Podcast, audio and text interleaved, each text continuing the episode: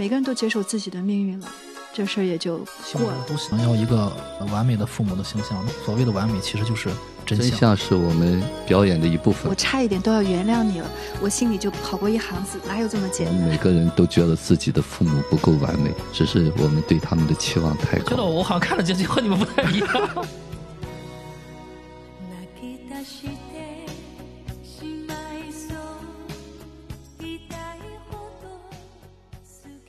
圆桌派，大家好，我是夕阳。我是雨果，呃，我是一九零零，没有人是局外人。大家好，我是太平小 Chris。大家好久不见啊！首先，大家可以关注我们在 B 站啊、哔哩哔哩的直播间，搜索“迷影圆桌派”啊，就能看到我每天从中午的十二点一直播到午夜的十二点啊。嗯，每天陪大家看电影、聊电影啊。然后像雨果老师啊、玲玲姐姐啊，他们也都会时不时就会来光顾啊，来陪大家一起分享。那今天打算跟大家聊一个我们非常喜欢的日本导演的新作啊，就是《失之愈合的真相》啊。趁这个机会跟大家一起聊一聊关于这部作品以及失之愈合导演的一些内容吧。先跟大家简要的说一下，真相到底是讲了一个什么样的故事呢？Chris，它其实这个故事也不是太复杂。在法国有一个比较有名气的一个女演员，她写了一本回忆录。回忆录出版之后，她的女儿带着老公和小女儿一起回到法国给她庆祝。这之后呢，她女儿发现回忆录写的根本就不是她妈妈的真正的生平的经历。比如说，它里面写到她的父亲已经死了，其实她父亲没死啊。然后写到她平时经常会去接女儿放学啊，就是说他跟女儿之间的关系有多么多么好，其实都是假的。对，都是假的。后来我们这个女主啊，这个女演员，她的工作经历好像也不太好啊，然后有点江河日下了。接的一些不冷不热的片子，然后演一些小配角。在接的一部片子当中，她饰演了一个我们所谓戏中戏，在里面饰演一个老年版的那个女孩。她有一个母亲去到了太空，大家都看过《星际穿越》啊，因为这个太空上时间走的比较慢嘛啊，所以说当她母亲去到太空再回来的时候，她的女儿就已经迅速的成长，变成了一个中年版和老年版。我们的女主就演的她老年版的，嗯，就是说这段剧情是真像这个戏中戏当中的一段剧情啊，对，戏中戏的一段剧情。后来在剧组表演的过程中，女演员和她的女儿也慢慢慢的解开了自己的心结，然后有一些成长嘛。嗯，再跟大家补充一个信息啊，就是《真相》这个电影它的主演阵容啊，呃，它是石之愈合导演并编剧的，但是除了他之外，没有一个日本演员了，算是日法合作的一部电影。他跟两位法国影后级的女神啊，凯瑟琳·德纳福和朱丽叶·比诺什。还有大家很熟悉的美国演员伊桑霍克啊，他们几个人合作做了这么一部叫《真相》，然后里面的女主就是凯瑟琳·德纳福演的，她的女儿就是朱丽叶·比诺什演的啊。然后这里面涉及到刚才 Chris 讲的那个戏中戏的环节，那个戏中戏其实是一部由华裔的科幻作家叫刘宇坤写的一部短篇小说改编的，然后那个小说叫《关于我母亲的回忆》，好像是啊，以这个小说改编。要拍电影啊，就是以这样一个情节来串起来了整个真相这个故事，这是基本的影片的一些信息啊，包括刚才 Chris 讲的一些故事。那这个电影当时大家也都看了嘛，可以先聊一聊，就是说你们当时看完这个电影之后最大的一个感触是什么？于果老师，嗯，之前没看过《失之愈合》，找外籍演员演的都是日本人本土演员演的为主，而且这部电影三位主角都是非常喜欢的。首先是德纳夫，当时我看那个《黑暗中的舞者》，印象就很深。后来还有一个就是讲那个弗洛伊德的玛丽公主啊，呃，女演员就是她那个形象会印象非常深。让你感觉好像你看了很多他的片子一样，还有比诺什，我也很喜欢这个演员。我在好奇哈，是玉和是怎么会把他们这些演员弄到一起，一点没有违和感。一个外籍的导演能够把这个部片子，你看不到说是一个外籍导演导的这个片子，而且这个电影呢，法国味儿其实挺挺浓。哎，对对对对。对，我也感觉这个片子呢，这里面错综的关系，其实把我们每一个社会的这个面都给展示出来了。嗯，不光有亲情，还有友情啊，包括他和他算是一个什么经纪人，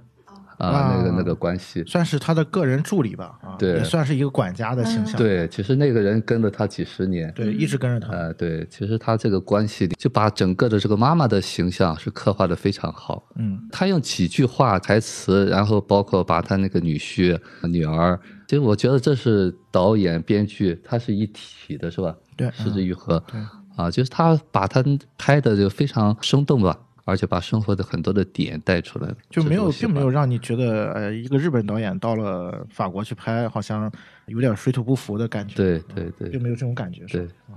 好啊，玲玲呢？嗯，我好像对这个片子就说不上很喜欢，也说不上不喜欢，好像没太感觉是失之愈合的这个。风格，对对对，看的时候就完全忘了这回事儿，纯个人感受啊，就突然想起木青说一个音符对了，怎么对的呢？说不清楚，怎么不对的呢？也说不清楚，有一点这种感觉，就觉得好像几个国宝级的演员，就是演技当然是很好很好，正常发挥的感觉。一个是正常发挥，在这个整个片子就觉得有点中规中矩，从情节啊，从表演啊，好像就应该这样。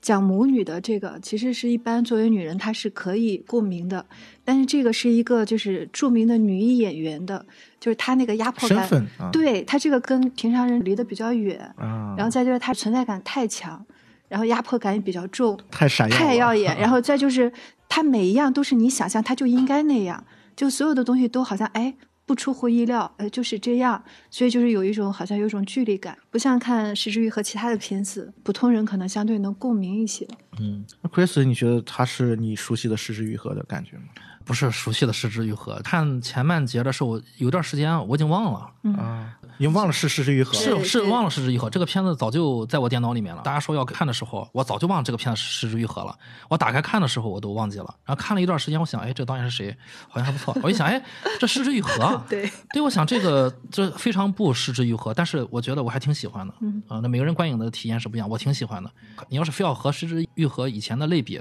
它可能好味道不太一样。但是你要单说这是个电影来说，我还是挺喜欢的。就是母女关系的不断的变化，我还是挺喜欢的。印象比较深刻的就是戏中戏了。啊，就是那个母亲，好像是第一次，就是在整个电影里面，她放下了一个铠甲，有一点把她的内内心的情绪带动出来了。对于她去拍戏的时候跟女演员对女主女主啊啊啊，其实那个女主就相当于咱们现在所所谓的当红女主，其实就相当于我们这部电影的女主的年轻版。对，嗯她看到了当时她的影子，也意识到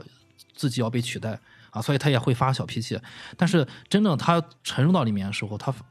打开他的心结啊，因为我们这部电影的女主啊，就邓纳福演的，其实她也有她的童年是母亲去世嘛，早早的去世，七岁就去世了啊，她有她的痛苦在里面。嗯当他打开的时候，在戏中戏里面和戏中戏的女主当成他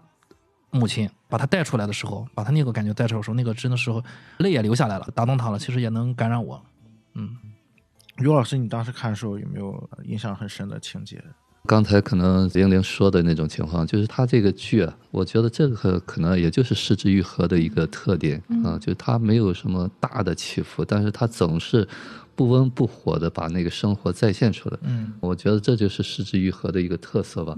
他会讲的一点儿不露声色的把这个故事讲完。我印象深的就是欧洲人也可以有这种，比方像话痨一样，他们的话就特别多。然后呢，就在这个台词的碰撞当中，把整个的这个大背景、整个这个故事几十年的东西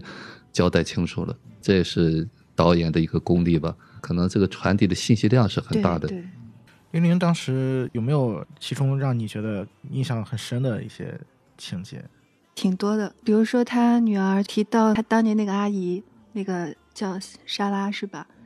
对，就是那段儿。她母亲的一个闺蜜嘛？对对对对，就是她可能憋了很多年，然后她女儿也在，老公也在，爸爸也在，妈妈也在的时候，她可能就是压抑很久，她就一定要说出来，要去刺伤她这个母亲，让她给一个说法。就那段戏，我觉得还是嗯，就是他们在我记得是在饭桌上，在饭桌上，第一顿饭，对他当着他小女儿的面说啊，你跟导演上床怎样怎样怎样，就是不管不顾了，我这个事儿我必须得今天我就给他挖挖出来。嗯他妈妈当时那个躲闪的眼神，还有包括那种嘴很硬，但是其实心里面也很难过。就刚才 Chris 说那个，我看的时候确实也感同身受，因为他妈妈那德纳夫从头到尾那种眼神，他都是好像挺逃避的感觉。有的时候是逃避，有的时候是故作很坚硬，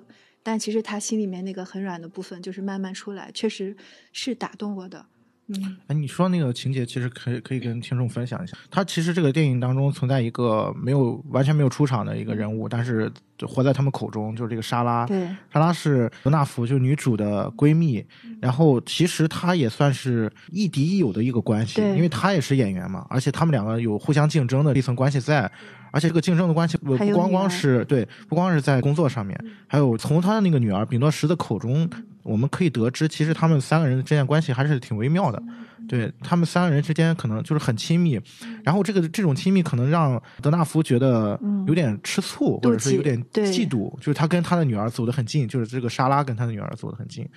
所以莎拉这个形象还是比较微妙的一个角色。然后当时玲玲刚才说那个第一顿饭的那场戏，算是聊开了感觉啊。对对，嗯然后女儿一下子说：“你当时拿到凯撒奖，就那部电影，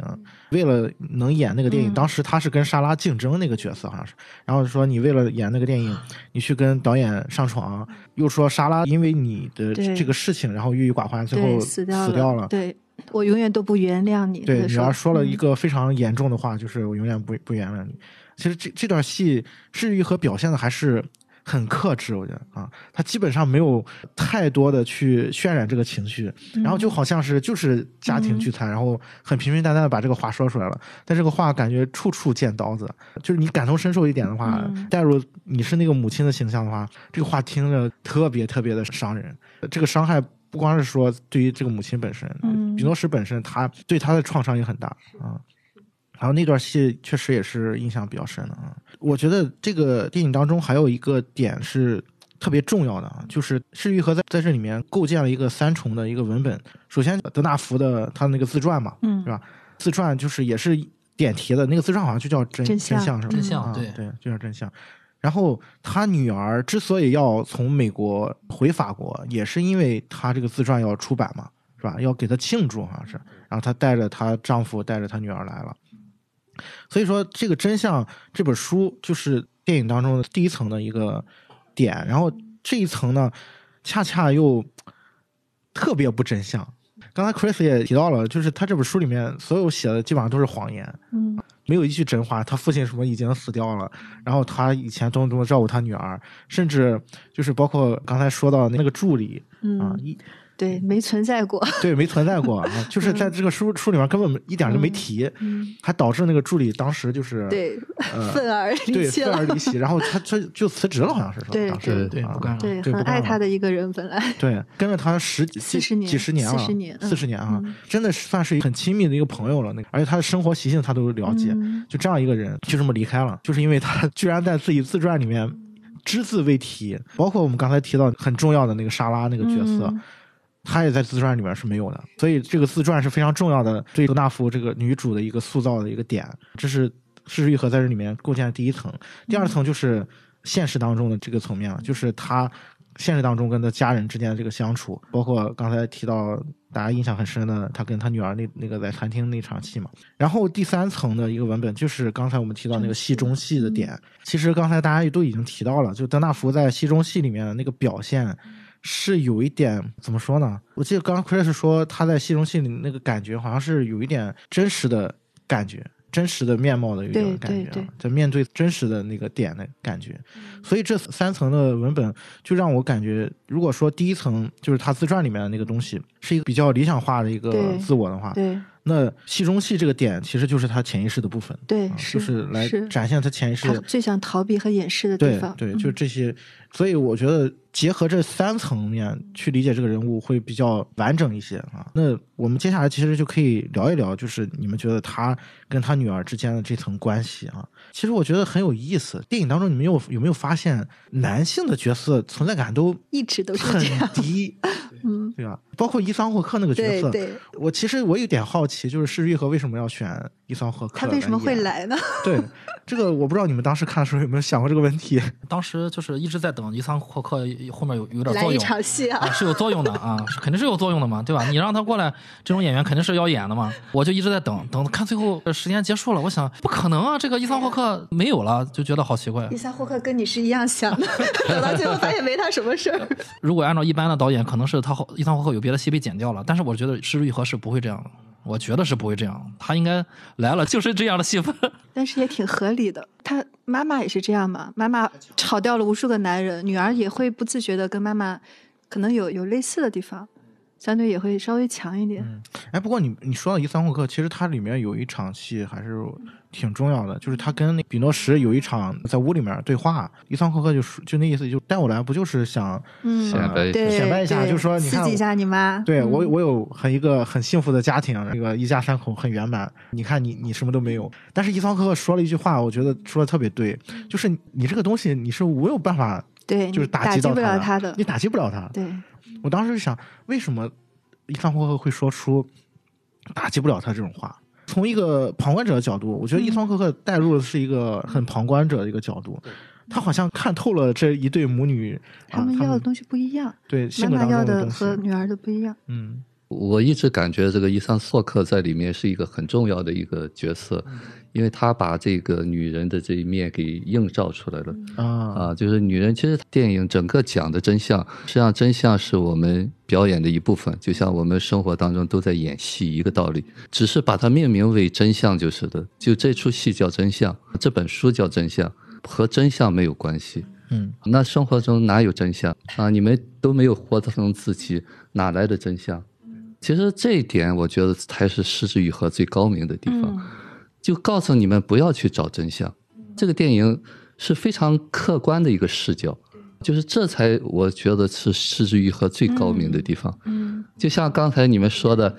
对你们觉得好像没有那种激情或者什么，其实这就是失之愈合要让你们看的。啊、你们幻想的那个戏剧没有，生活本身就是戏剧。我觉得这才是我想失之愈合一直用这个真相这个名嗯啊，就是让我们醒一醒吧，因为你在梦里边不可能有真相。嗯，谁也改变不了。对，对，这个也是于老师刚才谈，我也想到了，就尤其是电影行将结束的时候，就有两场非常重要的戏，一场是那个纳福跟他女儿啊，在一块儿，然后拥对拥抱啊，那场戏是纳福第一次在他女儿面前就展露了一些真实的自己，然后说到了，其实我也很。就很愧疚对莎拉，就那个意思啊。我是为什么会这样？就是因为我觉得他抢走了我女儿之类的，就是这样的话，也是真情流露了一下嘛。然后他们抱在一起。但是这场戏最有意思的是，嗯并不是在这个点，而是而是是玉和最后把这个点处理到这个温情啊一出来的时候，嗯哎，大家觉得哎呀，好像有点感情的感觉了啊，人性的那种感觉出来了。然后他妈接下来一句话是说：“哎呀，我如果这个感情放在我刚才表演当中，浪费在这儿对了。啊，我为什么要浪费在这个地方 对，啊？其实这个地方也是这个是印象最深的对。这场戏跟接下来另一场戏是连在一起的。第二场戏是他孙女，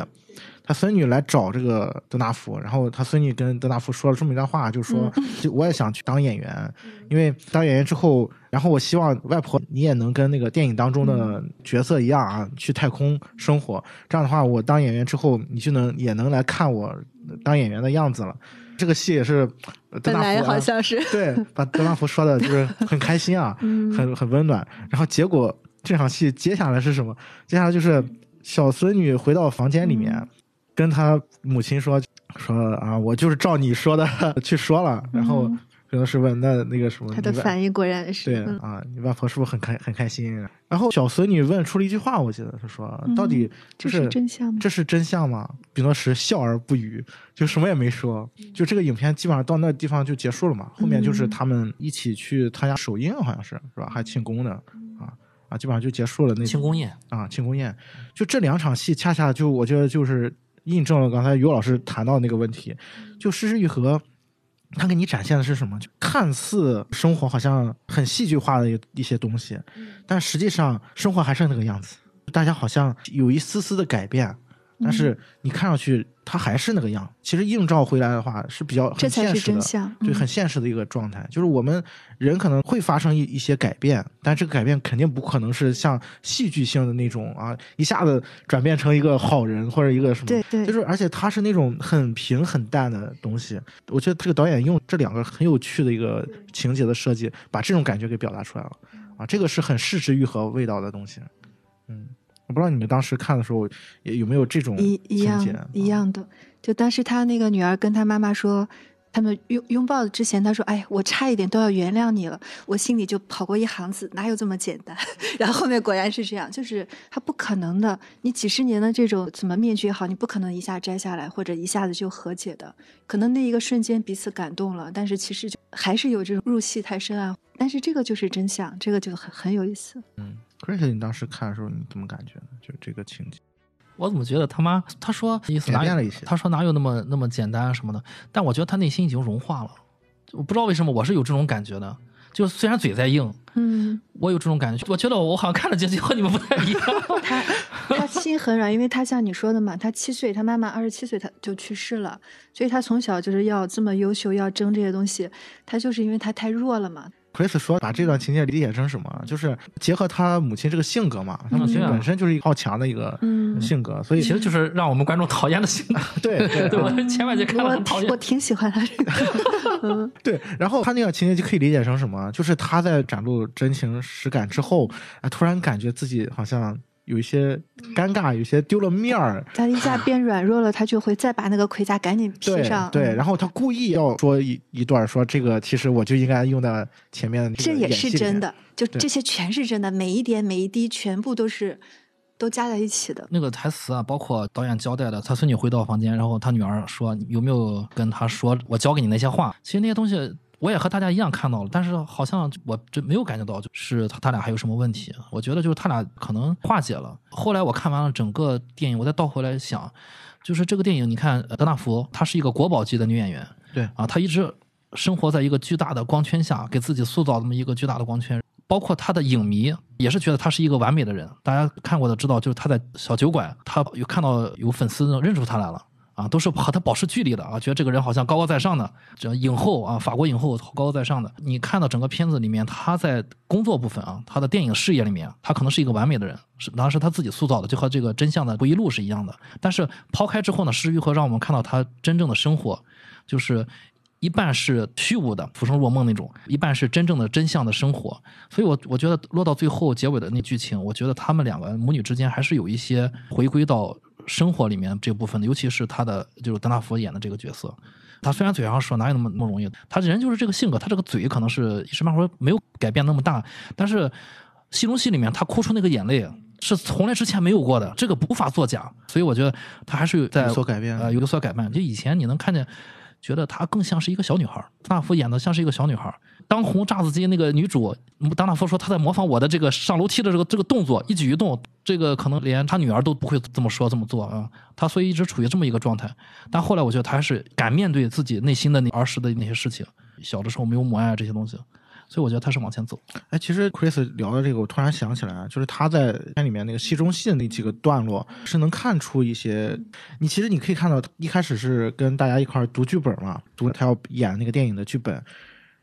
然后在读台词的时候，就感觉特别尴尬，感觉他是完全是一个游离在，对，是一个非常抗拒的感觉，他完全不想拍这个东西。而且就让观众看起来都很尴尬，就他一直在念那个台词嘛。其实他那个情节也很有意思，他就是说上太空的他的母亲就没有变老嘛，容貌没有变老，然后回来看的是他女儿已经七十多岁了。其实大家可以联想一下，就是《星际穿越》里面最后一幕，嗯马修麦康纳看到他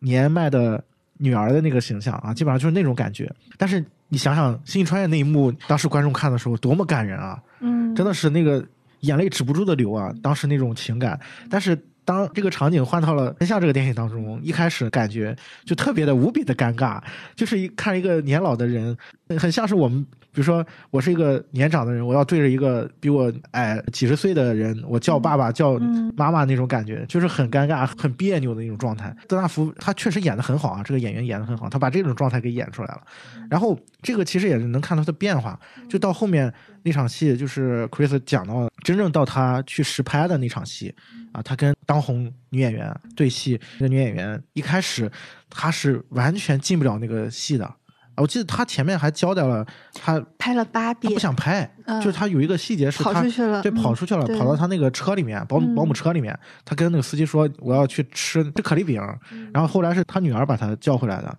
那个意思大家都在等你，不要再任性了啊！那个状态真的很像 Chris 说的，就是很很像一个小女孩的感觉。然后接下来就是他在现场的那段表演，我觉得那段是整个电影的一个特别精髓的部分。就是他一开始是完全抗拒的，他找各种理由说，嗯啊，你这个灯光打的不对，然后说你拿这个道具拿的不好，各种不想演这个戏，然后突然之间是他摔倒了一次，他本来戴了一个项链还是戴了个什么手链的，然后那个东西碎了，然后这个时候演他母亲的那个演员就当红演员然后，把他扶起来坐到床边，然后这个时候他慢慢的开始说台词，那个点也挺有意思。是一和拍的戏中戏那个导演说不要停，继续拍。他可能也是感觉他一下子好像进入这角色，进入到他那个点了，进入到他那个内心的点了啊，然后坐到床上开始说那段话。其实我觉得那段话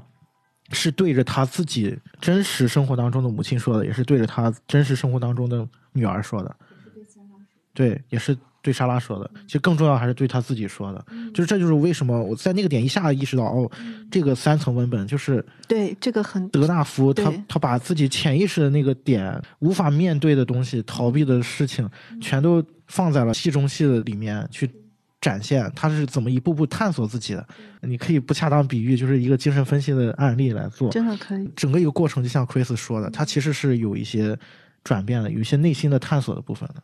我不知道我说的对不是这样？其实现在就看了这部片子，就我对失之愈合有新的理解。什么新的理解呢？就是他很客观的一个视角，这也是我经常说，好的导演一定是他站在一定的高度上，他在不做评判对不做评判，好像是一开始我们好像站在他女儿的这个视角，觉得妈妈太假啊，一点母亲的那个东西没有。其实，在另一个层面上，你有没有看到，其实女儿也在演戏。女儿演戏呢，只是说她是躲躲闪闪的，就是我们生活当中的演戏。相反的，这个德纳夫呢，他是演的是很专业的一个演员，他能够把这个演员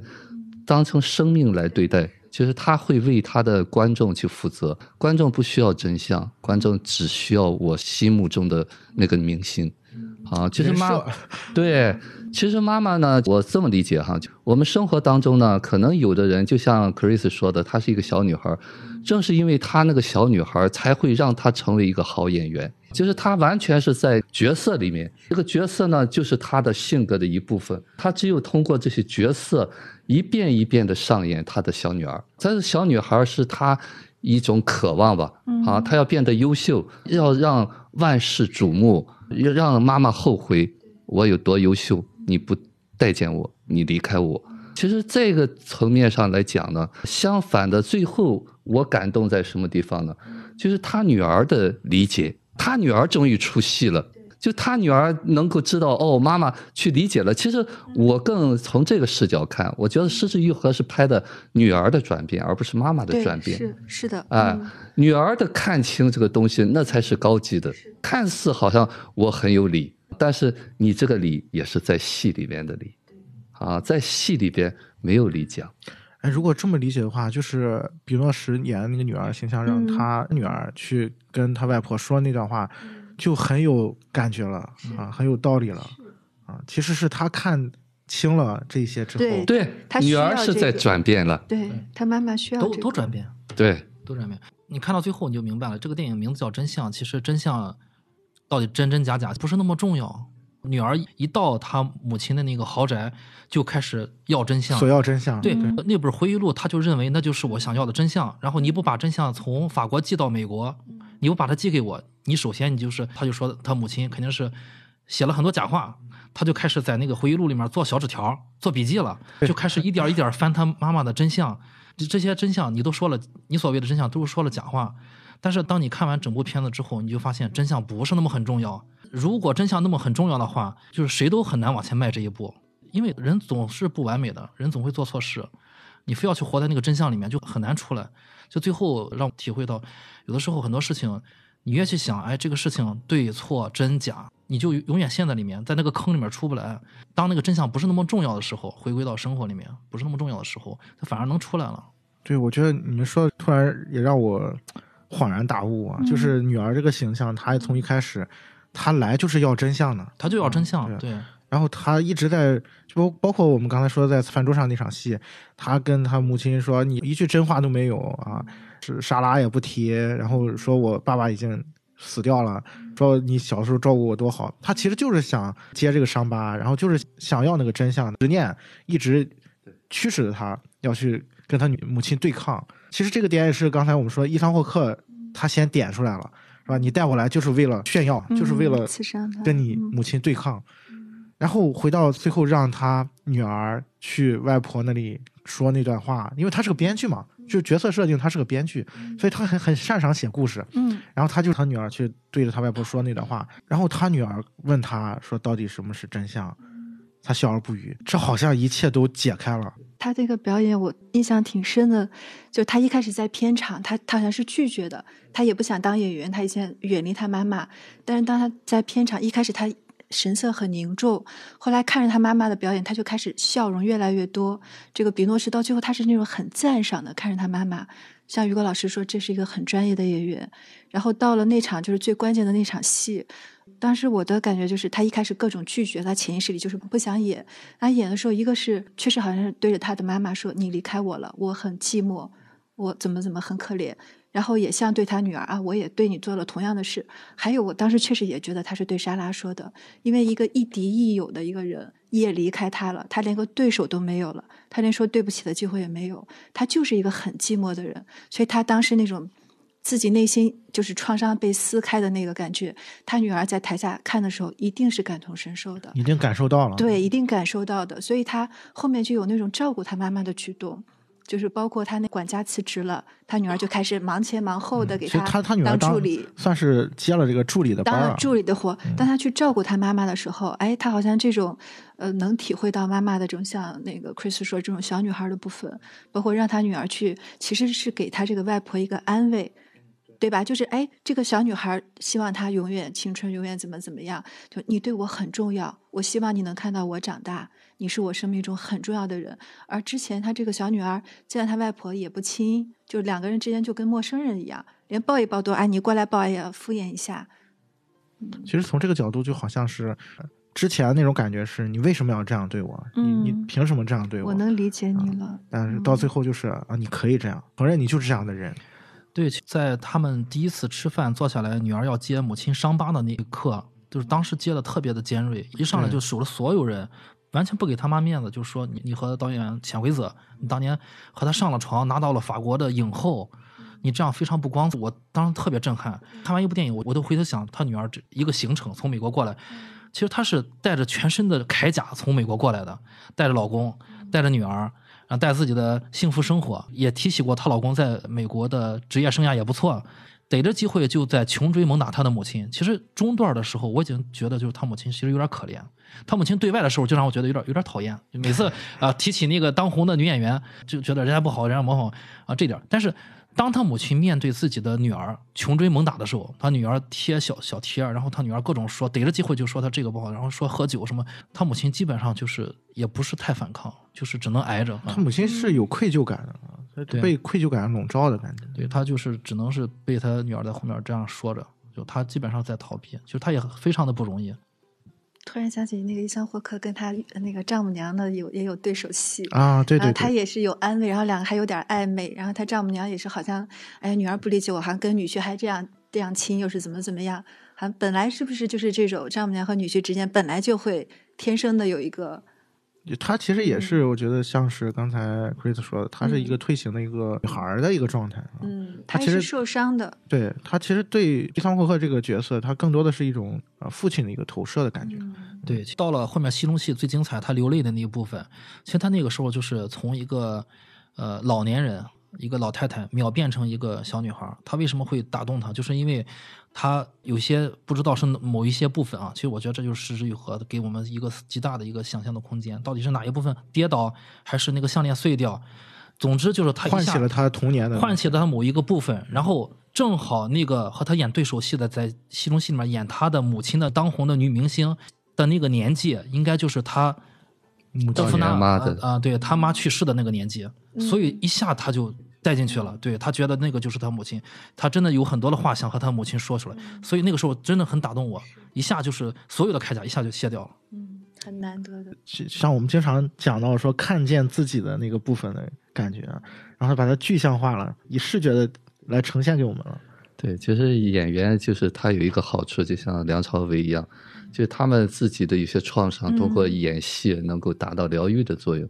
其实这是演员不经意的东西，反倒用力的时候呢演不出来。当那个不用力的时候呢，真情的东西往往会打动我们。角色里面，比诺什其实从一开始就是在一个戏里面，他是带着戏、带着他的剧本来的，他要回去把他那个小时候那些对妈妈的那些不满表达出来。而好像是他是一个正义的化身一样，好像是在揭穿妈妈。其实从失之愈合这个角度来讲，他才是一个伪装的一个真相，好像是他在追求这个真相。就像我经常说的，就是那个主观现实一样，他在要证明那个主观现实是真的。在生活当中，那失之愈合是告诉大家的：既然你们在演戏，你就别要那个真相。你为什么不允许自己演戏呢？啊，你太不专业了！就是你们明明在演戏，还得要那个真相，那太没有牺牲精神了。反倒妈妈倒是人家自始至终是在演，那么她自己的那些真相呢，反倒觉得是不重要的，一直没有流露她真情实感。啊，其实妈妈是很专业、很专业的演员，为了这个演戏，她可以牺牲她这个小我。所以说那个真的爱表演。对，其实那一部分就是我实际上我一直在看这个电影的时候，我一直能够感受到那个导演在用心的那些点，嗯那些点他传递出来的那个东西，对，是我们现实面儿上的东西是没有的。那么那才是我想失之愈合要告诉我们的东西。当然了，这个电影一定是每个人是看到不同的层面，可能我们往往忽略掉导演的用心的。但是我就像那个伊桑霍克角色一样，其实他一直是在戏外的，旁观者，对对对，就像说书人一样。嗯，失之愈合就是把为什么很重要的这么一个角色给他了，中立的，对，看似好像是一个小人物，但是呢，他的戏份并不少，只是说没有抢风头那个戏，但是呢，他是一个很重要的，在跳出这个戏份的一个，作用很大。哎，对对，我就说像画外音一样。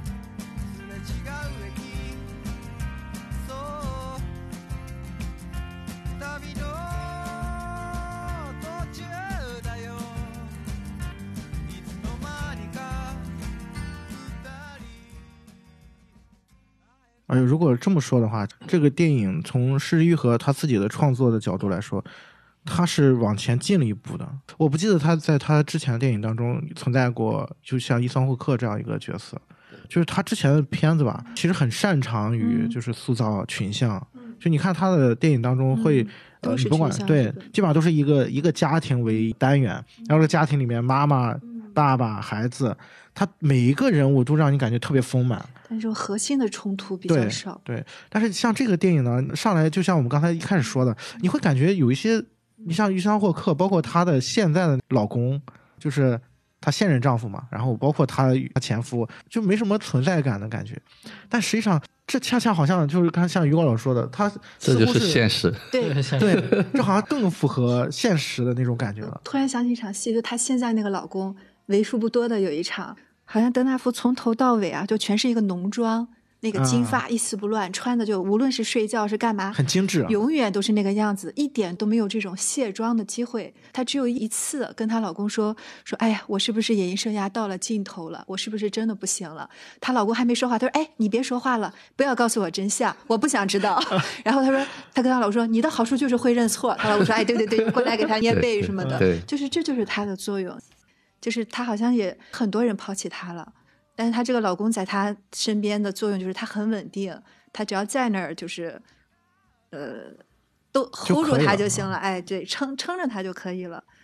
一直让她像做小公主。对，就是满足她的这个自恋，我什么都是最棒的，我永远我常青树到老我都可以这样，呃，你说这个，我我突然想，这个德纳佛这个角色可能是非常自我的一个角色嘛。就他有一个很有意思、很小的一段戏，是他在车上坐在车上，然后他应该是去剧组嘛。当时他的助理还在，他助理坐在前座，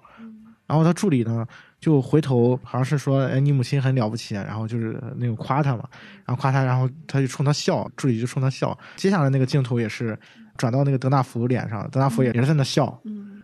然后这个时候导演牛逼的地方出现了，说他那个反应镜头，助理在夸他的时候，他在回应那个助理，对着助理笑，就是他那个眼神也是朝前的嘛。结果导演接了一场什么戏，转过镜头来去对着他的孙女，其实是坐在他的对面，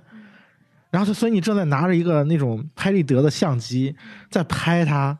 所以说，德纳福那个笑其实是在镜头面前的一种表演。对他从来就没有卸下来的时候，基本上对，就这个地方，就让我觉得一下子这个人物他的这种特别自我的那个部分就一下出来。就像刚才玲玲说的，他整部电影当中可能就只有对她那个现老公的那个地方，他有所呈现她软的那个部分包。括对她那个管家，对对对，啊就他后来希望他回来，在那个酒馆里面，他对管家说：“哎，我女儿想要你回来。”他不说我想让你回来，他那个管家我觉得特别绅士，就是很爱他，就是也是一个很无限包容他的人，他很需要这个人，但他又不好意思说我我想你，我需要你。其实从这个角度上来讲，他身边的人都比他女儿了解他。哎，说实在话哈，就是我们生活当中呢，我们每个人都有各种各种的层面，各种各种的子人格。所谓一个比较完美的人生呢，就是你每一个层面都有人能接住你。就是妈妈虽然在女儿这是有一些遗憾的，但是呢，她其他方面还是就是这些幕后的人才促成了她是一个明星。我们每一个明星的背后都是有很多很多的默默的人在支撑着这个明星，是因为这些担当绿叶的、接住他的、让他任性的这些人，汇聚了众人眼中的一个女性啊，是一个女皇的一个形象。她应该是一个高傲的那种女人，啊她演的是那种很强势的那种女人，是给人有力量的那种。生活当中呢，其实失之愈合就告诉我们，就是每一个人的背后都有一些所谓的真相，啊，其实我们不需要去追究它。哎，我突然想起一个地方啊，就刚才 Chris 呃说到他做一个演员很出色，你说那句话的时候，我突然，我当时理解成了你在说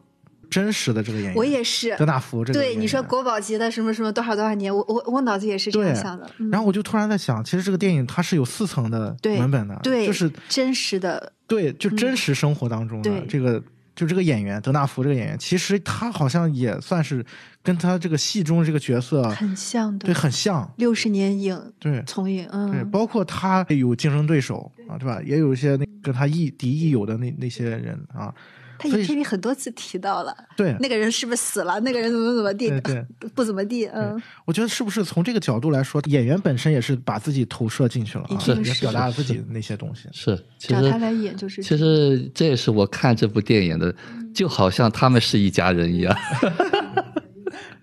对，就是施之玉和他很会选演员，其实他跨度很大啊。伊桑索克在美国啊，他俩是在法国，但是在法国好像他俩之前没有什么交集吧？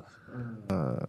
比诺什和他印象没有对比诺什，我记得他拍那些电影啊，好像和那个德纳福演的好像不是一个类型的电影。对，因为比诺什他没没有交集，嗯，比诺什算是一个他比较国际化的一个，他很早就去美国了嘛。对，但是德纳福，因为德纳福是被誉为这个新浪潮女神，嗯就她很早就拍一些艺术电影，欧洲的那些法国新浪潮时期的，包括这个演员年轻的时候特别特别漂亮，非常非超常美嗯就大家可以去看布努埃尔有有片子叫《白日美人》，哦，超美！里面那件衣服，她最后那件就是白领子黑的那个，就是圣罗兰那个衣服，《白日美人》里她穿过，很像的一件。对这个演员，就像刘老师说，他本身其实可能交集不是特别多，嗯，就这几个演员之间，但是伊桑霍克，我一看到他演丈夫，我觉得还是非常好。为什么呢？因为他演过《爱在》，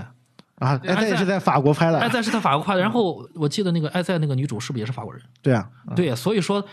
一秒钟回到那种爱在的感觉，就因为呃伊桑霍克一直和法国，我觉得就是最近的美国男演员。对对对，最浪漫的。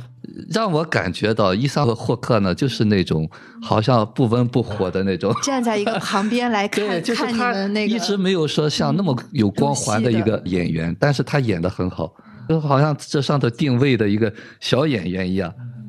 其实呃，伊桑霍克我比较喜欢的一段剧情，就是在就是在饭桌上，啊，他丈母娘在稍微喝多了点儿，再加上他那个小性子起来之后，他喷过伊桑霍克，他说你还不到当一个大明星的时候啊，你现在还离着我。他意思意思就是前台词，你离我还很远，你不要在我面前说这些。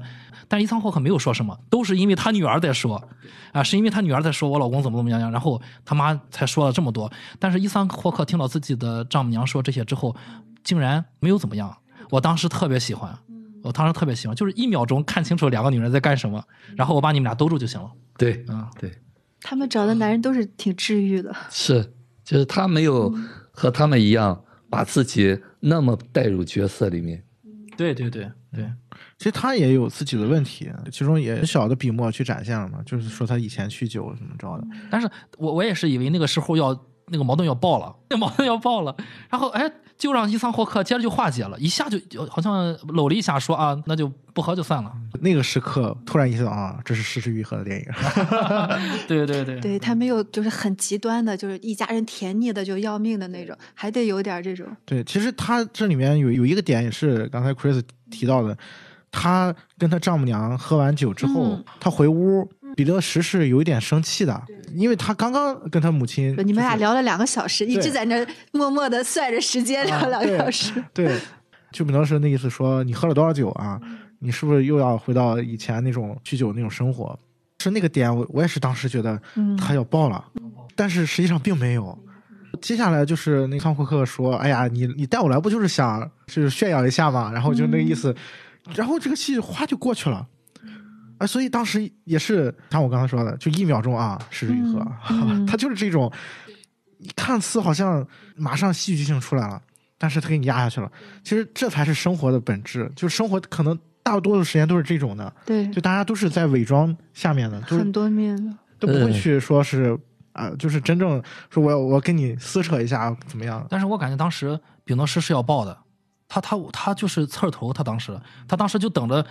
她老公戳一个火再，顶我一句，咱们俩就吵一架。但是嗯她老公就哎立马就把这个事儿化解了，然后竟然就带着秉德师走，就正常了。但是为什么秉德师就对他妈就不行呢？我是这么理解哈，这就是导演高明的地方。如果我们这个导演带着主观的东西，他可能就不这样写了。就是他能够看到这个众生相，所以说他在这一个剧里边把各种人物都融在里面，对，这才叫生活的艺术。是是，生活不需要真相，你要去追求真相，你只能打了个稀巴烂。嗯，啊，所以说他才对他才呃伊桑霍克呢就起这么个作用。其实他实际上他知道他来干嘛嗯，啊？不就是做你一个配角吗？我把这场戏演好不就行了吗？提供一个空间，对你们在破当你母女俩在吵架的时候，我接着你妈，你你在这边，我再接着你，不就是让你们回归吗？饭桌上的时候，他想拉架来着，他一上来就跟他老婆你对对。对对包括他也是他好像是先说的，他女儿就是先离离席，啊，离席，对，啊不要守着自己的女儿、小女儿吵架啊，对。其实他是很清楚这一趟的旅行的意义的。嗯，再再不这趟旅行，他他老婆在纽约就要憋坏了，需要来释放一下，是是是，需要释放一下。他还需要保价。对他老婆在纽约的时候就已经打好小算盘了。哎，我妈要出回忆录，我跟她说了，你要发给我，看完再出再出版。我妈就一直没发给我，那就说明她肯回忆录有问题。她回忆录里面说了很多我不想看到的话，所以我就去巴黎看一看。对我就他是找着机会来打架的。嗯，但是她老公跟她已经这个这么多年了，这个套路也都知道，而且这一趟是必经的，她必须得来这么一下，要不然早晚也也也过不去。然后所以说你从这个点上，她母女两个还是我们之前聊过的话题，这个女儿还是长成了母亲这样的样子啊。一定是这样的，包括找的男人也类似。嗯这个片子前半截看的时候，我就觉得有点平啊，有点平。但是看到三分之一之后，我就觉得哎好看，就觉真的是觉得好看。就是里面除了伊桑霍克，当时心存疑问，就觉得最后可能还有什么，但是其他东西我都很喜欢。到最后伊桑霍克没有的时候，我就打了个问号。原我是我后来想了想，哦，原来是这样。嗯，就他就是拍的很平实，现实的生活就是牵着狗穿上大衣出去溜一溜，就是去遛遛狗，就是这样。如果说观众们还有在现实中大家生活的时候非要要真相的话，我觉得好像石之愈合也给大家点过那个真相。他母亲不是跟他说过吗？你小时候去上台表演的那个，啊他女儿一直以为嗯你不关心我，他当时是他没来呃，当时是不对的当时是萨拉来来看的我，你不你不要我，你知道我为那个准备了多久？然后他母亲也跟他说过，说当时我去了，我知道你干过什么。然后你以为后面我接了那个戏是为什么？都是为了你，因为萨拉把你抢去了，我想让你是不是一丝开心啊，怎么样的？所以我还接了一部戏。然后哎，比诺师一听，哦，原来妈妈为我做了这么多。其实我觉得那个东西点到为止就好啊，就是真相其实也不是那么重要，但是好像也点过了，对吧？对，导演也稍微点过一下，就是告诉我们，也许很多事情真相不是那么重要之外，你根本不知道真相。你想知道那些东西，人家也不告诉你，你也不会知道。他女儿就是想知道他妈爱不爱他，对，母爱永远只要能表现出爱他就可以。对母爱永远是在的嘛。他一开始带了深层次那个需求，嗯。是想要证明你就是不爱我你就是要对，抛弃我。然后其实最后是他女儿通过看他母亲的这些生活，包括我觉得非常重要的就是他去看他母亲在片场对啊那段，就是我刚刚说，对他母亲其实在去探索他潜意识当中的一些东西，他女儿在做一个旁观者的角度，嗯他其实也是看清了一些东西啊，所以才会出现最后结局的那一幕嘛。我们说他让他女儿去啊做一个化解，就是让外这个外孙女去跟他的祖母说这段话，而且那个戏它的剪接也是非常有意思，就是前前一场刚刚是他跟他母亲所谓的和解那个部分，前场戏那个落脚的点是他母亲又说了那样的话，这这段真情实感要是在拍戏的过程当中多好。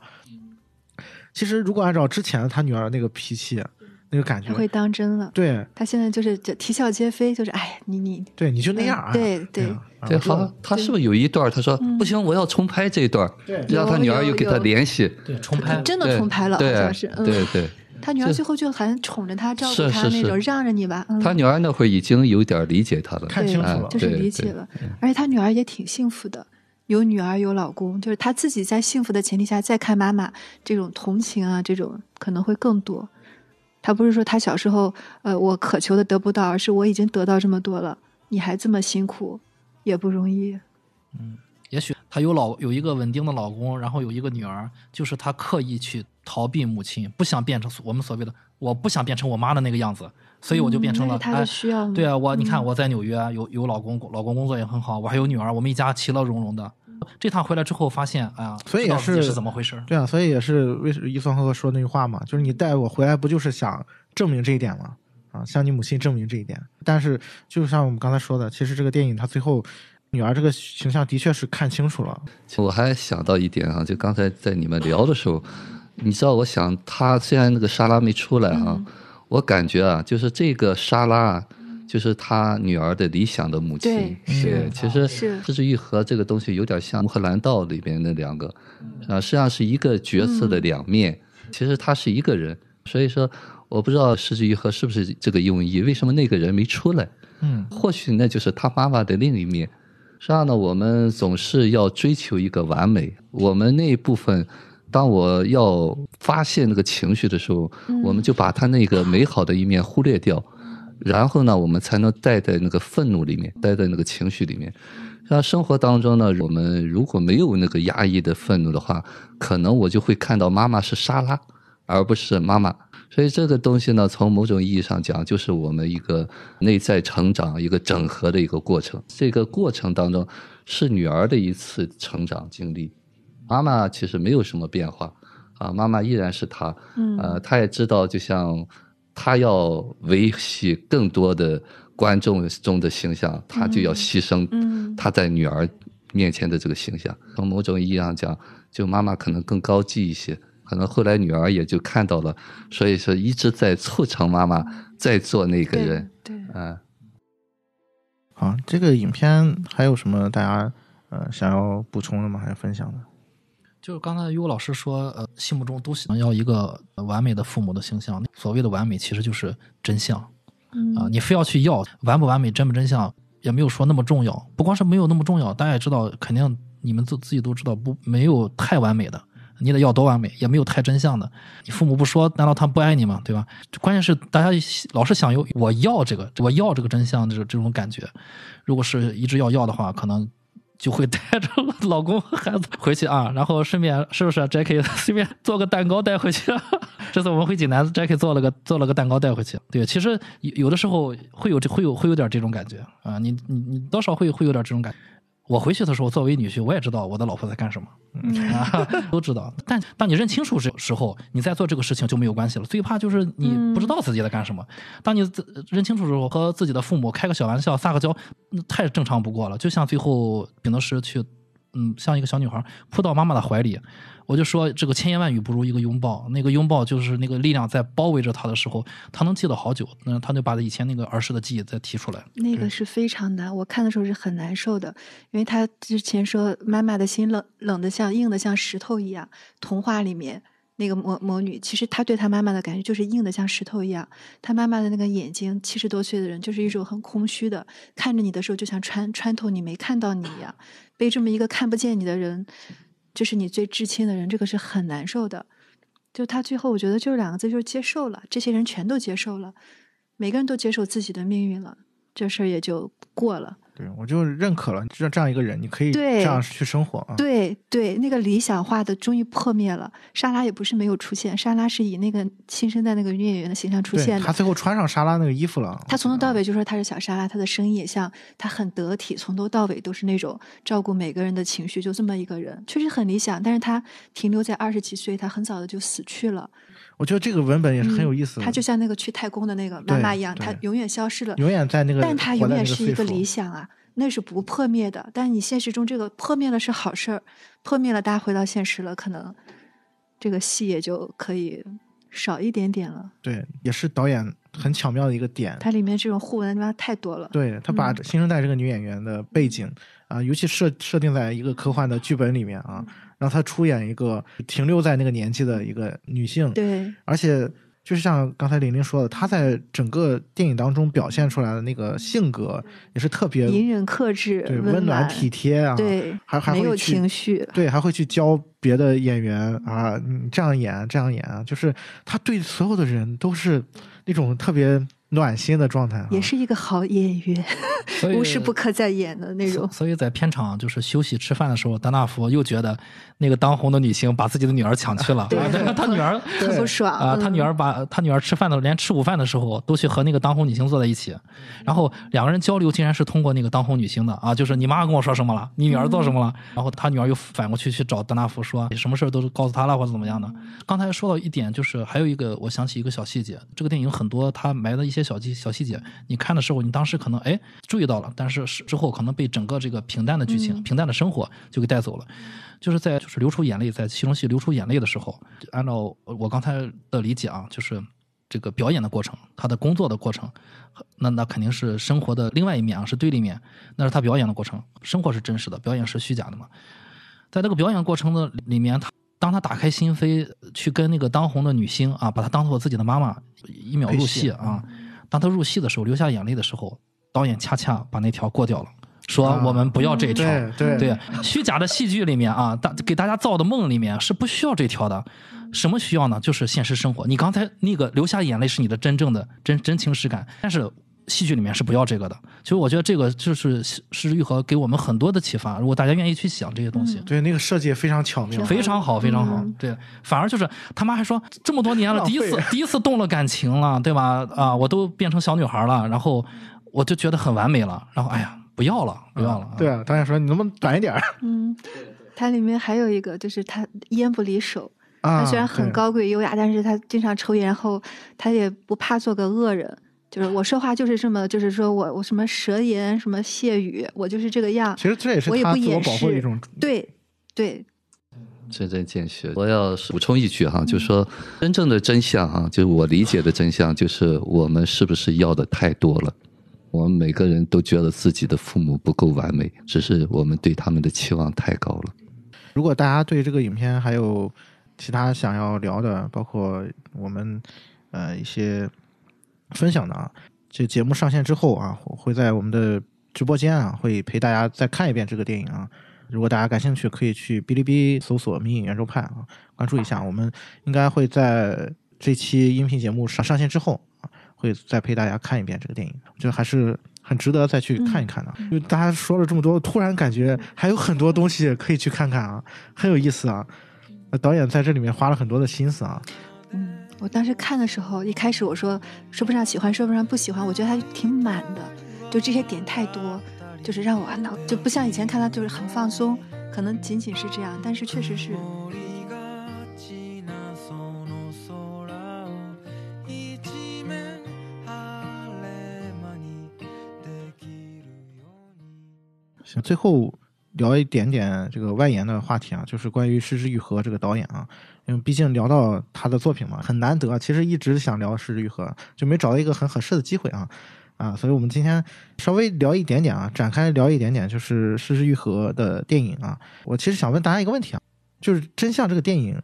跟你以往认识的失之愈合，你觉得有什么不一样的地方吗？在你看其他的电影，如果类比的话，有没有你感觉不太一样的地方？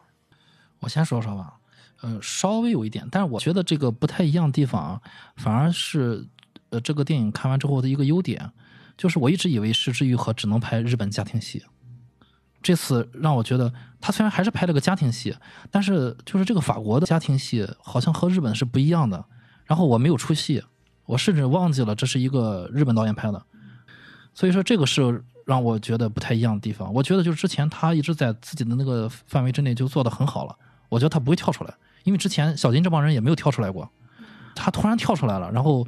就是我当时我还说三分之一之前看的比较平淡，三分之一之后我觉得好看好看，然后后面就不停的看下去，最后我就觉得《失之愈合》后面的就是空间还是很大的，啊，就这个是让我觉得是不太一样的地方。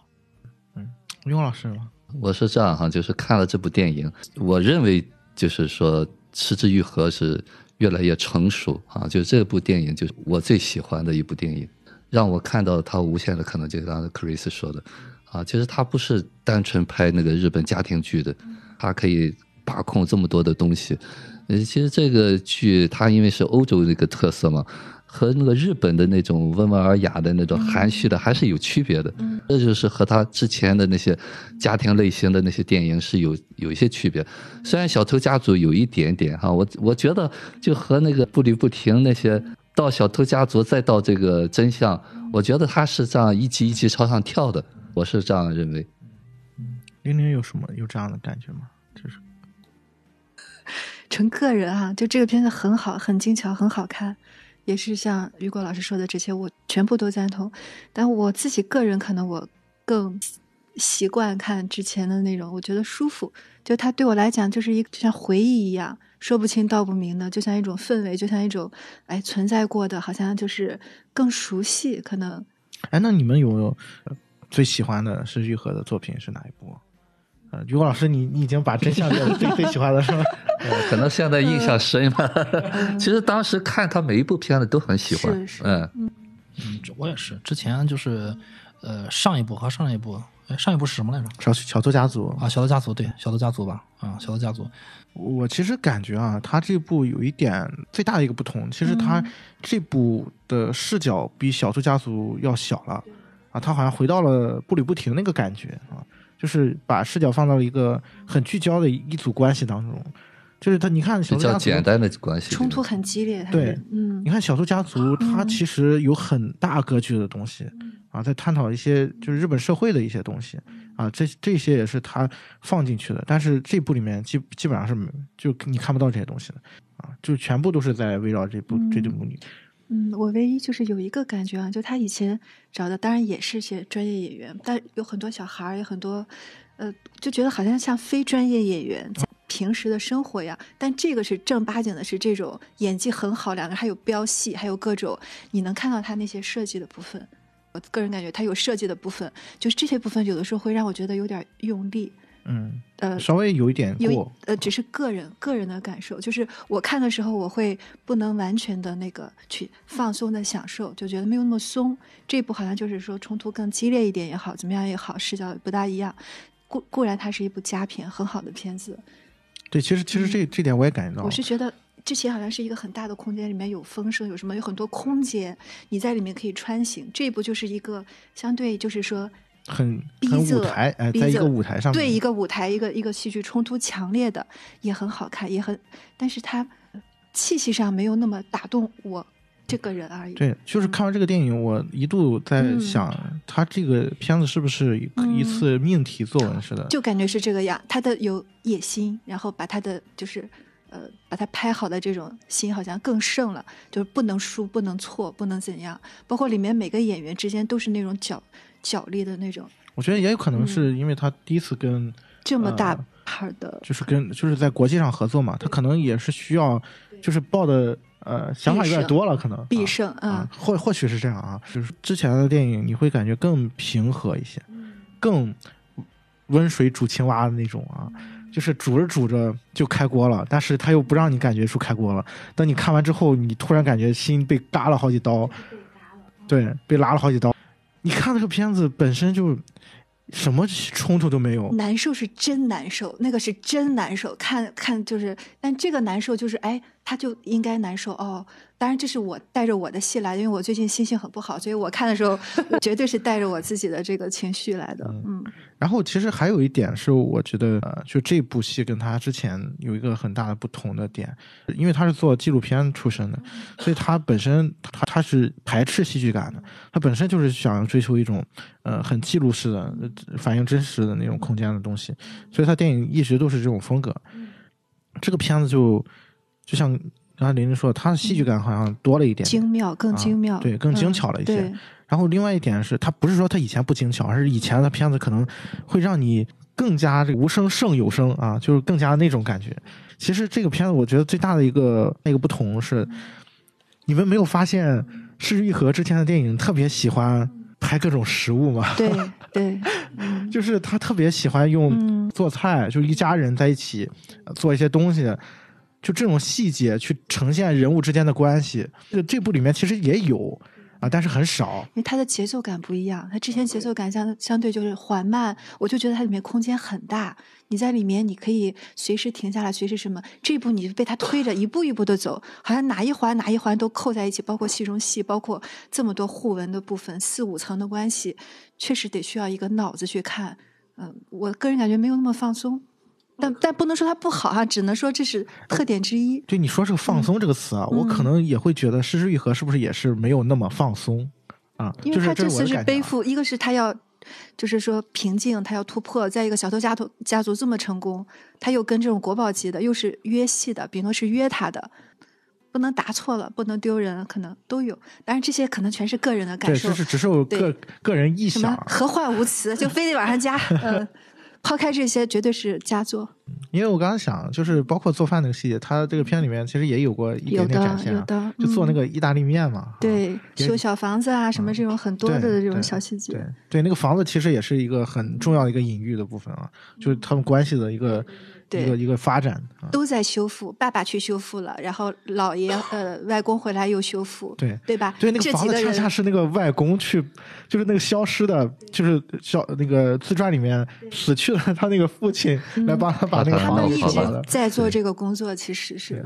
嗯，所以这这些细节还还有啊，只不过、呃、可能我觉得呃，从我个人的感觉，就是施玉和是压抑了一些部分，然后去妥协了一部分啊，也有可能，因为他本身跟国际演员合作，嗯。呃，不是一个特别简单的事情啊、第一次，他不像李安这这么多次了，他也没有这种这个西方的这种经历，生活经历也好，什么也也好，真的很厉害了，这个已经非常非常厉害了。嗯。我觉得可能是欧美的电影里面，就是对于像亚洲这种呃东亚这种对呃一个家庭气息做饭呃吃饭这么细腻的这个没有这个传统，可能是啊、你像如如果他要照搬的话，恐怕制片人也也说不过去吧。还有要给这两个国宝级的女演员发挥的余地，所以要实他们要戏很多。她确实，这个母亲作为一个法国的这个国宝级女演员，如果你让她做饭啊，或者说啊，变成树木希林对那种。对对，她你让别人把她给削减了。对，所以说她还有一个自己的厨子呢。那个那个那个谁，她可以做饭，对吧？她所以说国宝级女演员是不下不下厨的，她没法没法安这个剧情。但是她其实里面提到了，她她自己去那个华人的小饭馆去吃饭啊，她提到了一些烟火气息啊，也也带过一笔，但是确实如果照搬的话，可能不太合适。我觉得就是他在摸索啊，到底如何让自己的风格在国际上能更更大的受影响。我相信，其实呃，小偷家族除了在这亚洲，可能再就是法国吧，比较会喜欢这种啊、欧洲，可能在全球影响也不是会有那么大。如果他不拿那个奖的话，他也得也得尝试吧，一一步一步。我更觉得他是一个提高吧。啊、其实他在那个舒适区里边，就是他拍那些东西太熟了。对对对，呃，但是他在欧洲这个电影，他是一个突破。那么我觉得这个结合恰到好处。如果他还沿用那个东西，或许很多那就不大家又伦不类了。说了，你还是那样。哎，不伦不类了。哎他不是在日本待着拍吗？哎，对对对对，其实呃，刚才杨说的那个小偷家族，其实我一直对这个小偷家族设计的那些社会的面，我觉得有一点刻意。稍微有点哎，对，有点儿突出戏剧性，觉得失之愈合不用拍那么大的肢体的东西，反倒是这个我更喜欢，他是把人性最基本的抛开了那些世俗的东西，把一个共同的点，就是大家的都在这个戏里面都在表演的这个东西，就一下把那些局限的各个领域的一下概括在里面了。我觉得他是在逐渐的提高。可能我再过十年看，我就会像雨果老师看到的是这些。我现在看可能就没事儿，呃其实我们每一个人，我是这么感觉哈，就是你这个人也是在不同的状态。当你在这个状态里，你就看到这个点，就是我们是不是能够跳出来，实时在一个上帝的视角，这很难。当你带的，就像你说的，你最近状态不好的话，你就看到这个视角，没有问题。其实我们听众也很需要这种，啊多。对多种视角，很多人可能和你是一样的看法。原状态，原状态，这是我们有共同的。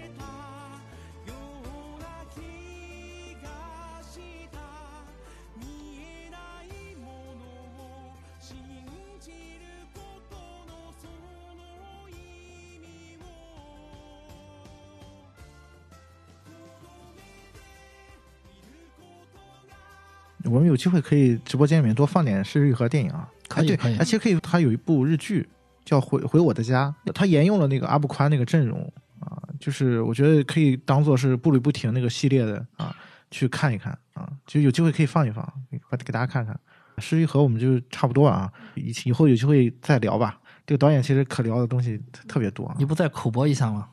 口播一下直播间。啊，对啊，大家可以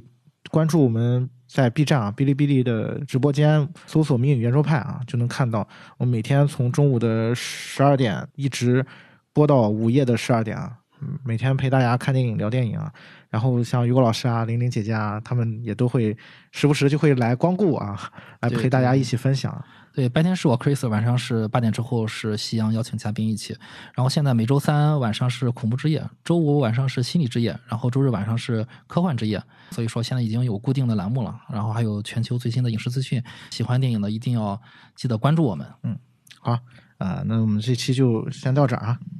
休息一下，休息。